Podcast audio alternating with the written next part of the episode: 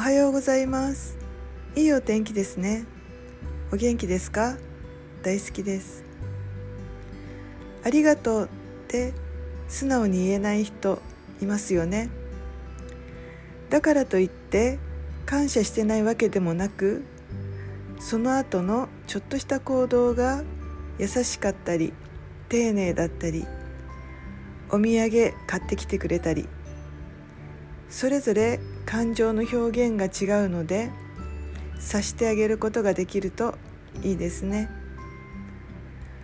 ありがとうございました良い一日をお過ごしくださいませ。